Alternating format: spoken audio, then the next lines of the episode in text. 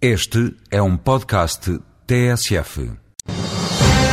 Ainda a propósito do pacote de medidas que a Comissão Europeia lançou sobre o combate às alterações climáticas, Margarida Marques, diretora da delegação portuguesa da Comissão, explica como é que vai ser dividido o esforço entre os 27 países da União Europeia.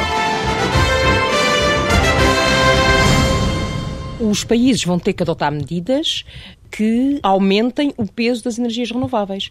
Ao nível dos impostos, ao nível da promoção da energia eólica, ao nível da promoção da energia das ondas, etc., há, os países são convidados a apresentarem, a promoverem um conjunto de medidas que aumente a produção de energias renováveis. E Portugal apresentou também o seu programa de aumento e de compromisso de atingir os 20% em 2020.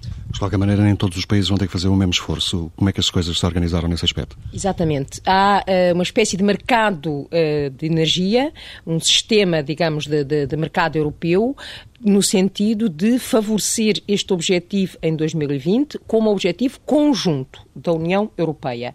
Não significa que todos os países tenham que atingir esse objetivo.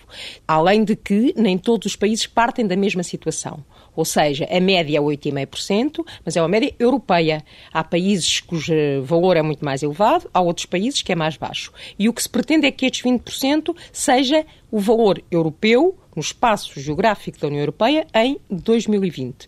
E depois há uma espécie de mercado de cotas de uh, emissões que os Estados-membros podem usar para assegurar esses 20%, sendo que há esforços maiores a fazer por parte de uns do que por parte de outros. Que é, que é estabelecido em função do produto interno bruto de cada Estado. Exatamente, que é estabelecido em função do produto interno bruto de cada Estado. Significa que países mais pobres eh, farão menos esforço, países mais ricos mais esforço. É claro, e a proposta da Comissão, uh, e a Comissão assumiu isso perfeitamente, ou seja, a Comissão disse claramente que este esforço que se pede hoje à União Europeia há um esforço maior que é pedido aos países mais ricos.